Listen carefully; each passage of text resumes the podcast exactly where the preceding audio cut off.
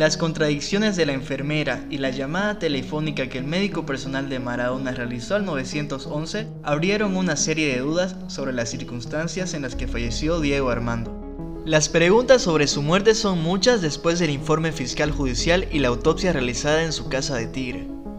La versión oficial había sido dada por buena, pero el comunicado de su abogado, Matías Morla, disparó diferentes hipótesis después de que denunciara que hubo una negligencia médica. En su comunicado posteado en Twitter se puede leer la siguiente declaración. Estuvo 12 horas sin recibir atención y la ambulancia tardó media hora en llegar a atenderlo. Criminal idiotez.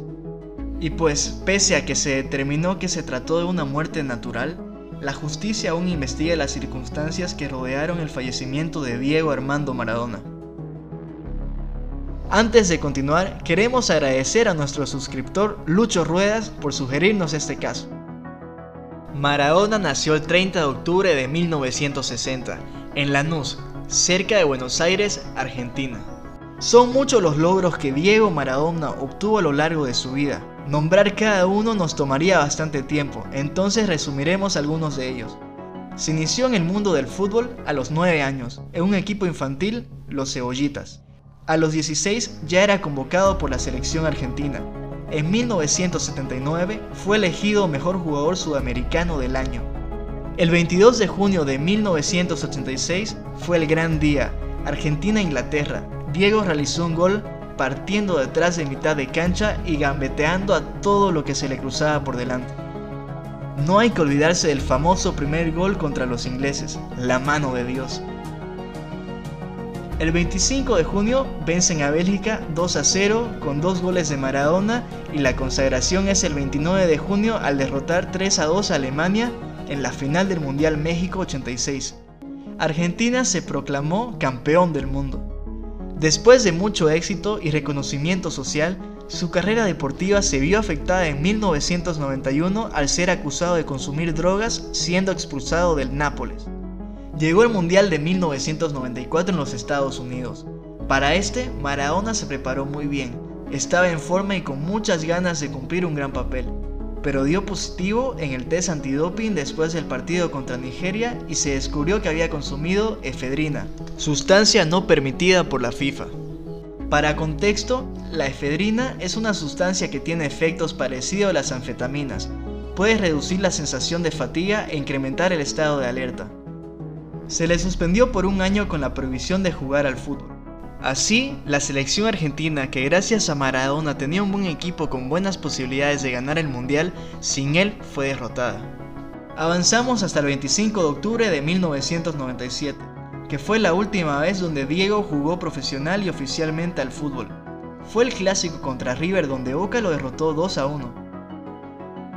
Durante años Maradona batalló contra la adicción a las drogas, medicamentos y alcohol, lo que terminó marcando significativamente la mayoría de momentos en su vida luego de retirarse del fútbol. Se dice que en los últimos años Maradona había logrado controlar su adicción a las drogas fuertes, aunque aún era adicto a medicamentos y al alcohol. Esto a su vez comenzó a producir secuelas en su salud.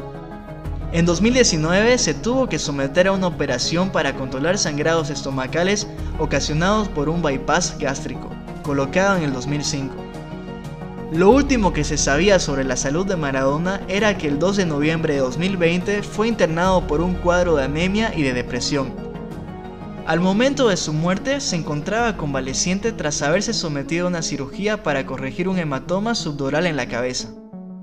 Diego Armando Maradona falleció el miércoles 25 de noviembre de 2020 en su casa del barrio San Andrés, en la localidad de Tigre, al sufrir un paro cardíaco. Varias ambulancias se desplazaron hasta su domicilio para atenderlo, pero no pudieron hacer nada para salvarle la vida.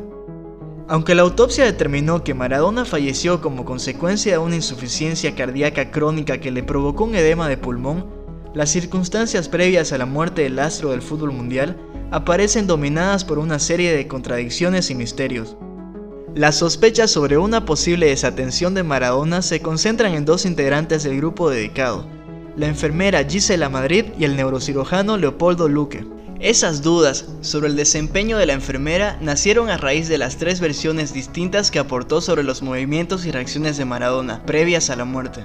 Según fuentes de la investigación, La enfermera consignó que a las 9.20 de la mañana ella ingresó a la habitación de Maradona y él se negó a que le tome controles de signos vitales. Esta circunstancia fue refutada por una testigo, ya que el informe escrito que Gisela presentó ante su supervisor en la empresa de servicios de enfermeros para pacientes con internación domiciliaria no coincidía con sus declaraciones. En su primera declaración testimonial, la enfermera manifestó que llegó a las 6 y 30 de la mañana a la casa de Diego Armando. No mencionó nada de que Maradona se había negado a que le hicieran controles. Al tomar su turno, la enfermera explicó que su colega Ricardo le dijo que no había novedades y que Maradona se negó a cenar, aunque estaba hidratado por haber consumido líquidos. Al declarar por primera vez, la enfermera manifestó que a las 8.50 de la mañana escribió un mensaje en el grupo de WhatsApp que integraban los encargados de cuidarlo, para comunicar que Maradona estaba descansando. La enfermera relató que, minutos después de las 11.30, llegaron la psiquiatra y el psicólogo. Se dirigieron a la habitación de Maradona, lo llamaron en voz alta y, debido a que no respondía, la convocaron a ella y a Maximiliano. Ante la falta de respuestas, ella y la psiquiatra comenzaron con las maniobras de reanimación. Casi al mismo tiempo, Maximiliano, el asistente de Maradona, llamó a la ambulancia. Así terminó la primera declaración de la enfermera que había formado parte de los ocho testigos que fueron interrogados. En esa lista de los ocho testigos no figuraba el enfermero Ricardo, puesto que cuidó a Maradona durante la noche anterior y se había retirado del lugar a las 6 y 30 de la mañana. Por tal motivo, el enfermero Ricardo declaró un día después que Gisela. En su declaración, Ricardo manifestó que, antes de dejar su turno, ingresó en la habitación y encontró a Maradona descansando en su cama, durmiendo y respirando normalmente. Con el relato del enfermero, expuesto bajo juramento de decir la verdad, se determinó que Jonathan no había sido el último que vio con vida a su tío. Después de la declaración de Ricardo, su colega Gisela decidió ampliar su testimonio y describió una circunstancia que no había mencionado el día anterior. La enfermera manifestó que a las 7.30 de la mañana escuchó un movimiento y creyó que era Maradona caminando por el dormitorio, aunque no entró en la habitación. Sin embargo, luego apareció una nueva versión de los hechos que la enfermera consignó en la planilla de novedades entregada a la empresa para la que trabaja. En el informe, Gisela Madrid señaló que a las 8.30 el paciente seguía descansando y que a las 9.20 se negó a que le tomaran los signos vitales. Si bien la enfermera fue cuestionada por el abogado de Maradona, tiene a su favor el informe de la autopsia, que indicó que Diego falleció a las 12 del mediodía. Los forenses llegaron a esa conclusión cuando revisaron el cuerpo y tomaron la temperatura corporal estableciendo que la muerte ocurrió cuatro horas antes del peritaje. Ese horario podría tener un margen de error de aproximadamente minutos, lo que coincidiría con el relato de la enfermera. En su segunda declaración, la enfermera Gisela Madrid aseguró que escuchó moverse a Maradona a las 7.30 de la mañana dentro de la habitación, aunque nunca ingresó y lo dejó descansar. El testimonio contradice al informe que dejó asentado y que Madrid dice que fue obligada a firmar. El documento dice que lo había intentado controlar, algo que, según la profesional, nunca ocurrió. La enfermera ratificó que entró recién al mediodía al cuarto ante la llegada de la psiquiatra y el psicólogo personal del exfutbolista. Lo que añadió la testigo en esta segunda declaración es que le hicieron escribir para la empresa para la que trabaja un reporte en el que consta que esa mañana lo había intentado controlar a Maradona, cuando la realidad es que lo dejó descansar. El enfermero Ricardo aportó en forma voluntaria su celular para que los fiscales pudieran extraer el chat de WhatsApp donde reportaban las novedades con la empresa. La investigación de los fiscales también desmienta al abogado Matías Morla, que había denunciado en redes sociales que la ambulancia tardó más de media hora en llegar, ya que los registros señalan que fueron 11 minutos. De acuerdo con el relevamiento, a las 12.17 se produjo el primer llamado a la empresa WIS Medical. A las 12.23 se reclamó el servicio y a las 12.28 llegó a la puerta del barrio privado la ambulancia de la empresa Más Vida. Quien hizo los dos llamados a la empresa de medicina prepaga fue Maximiliano Pomargo, asistente personal de Maradona y cuñado de Morla.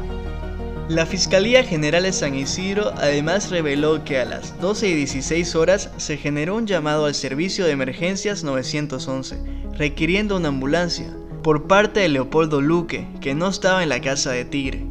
El médico personal de Maradona requirió el servicio para una persona fallecida de aproximadamente 60 años y dio con precisión la dirección y el número de casa de Diego Armando. Hasta la fecha que grabamos este video, el entorno de Diego Maradona sigue apuntando a que él no recibió los cuidados médicos que necesitaba. En los últimos días salieron nuevas declaraciones de Mauro Baudry, abogado y actual marido de Verónica Ojeda, ex pareja de Maradona. Asegura que se debe investigar a todas las personas que estaban a cargo de su cuidado.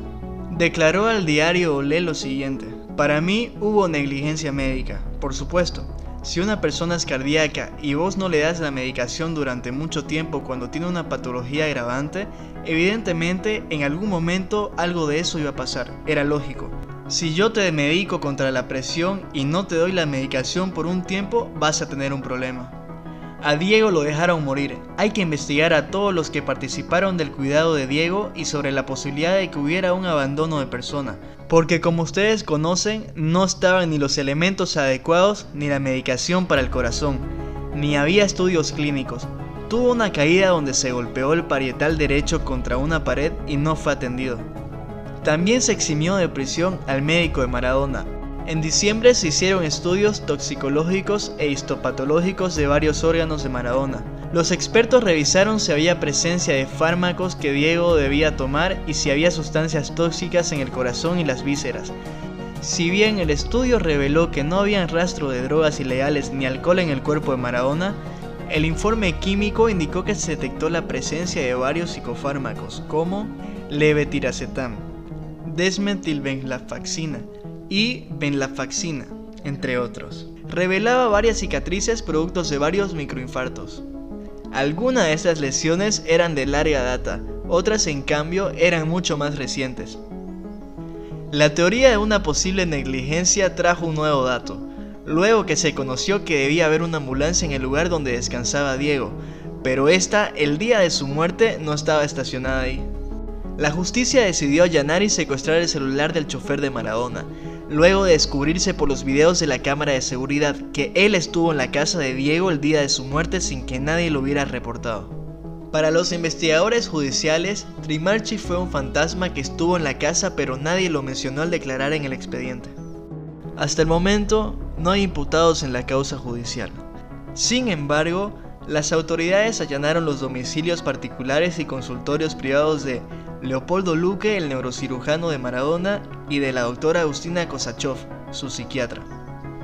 Los abogados de ambos médicos sostuvieron que sus clientes están seguros de sus decisiones profesionales en el cuidado del fallecido Diego Armando Maradona. A pesar de que son muchas las preguntas que rodean la muerte de Maradona, esperamos que se encuentren pronto todas las respuestas, para que así el Pelusa descanse al fin en paz.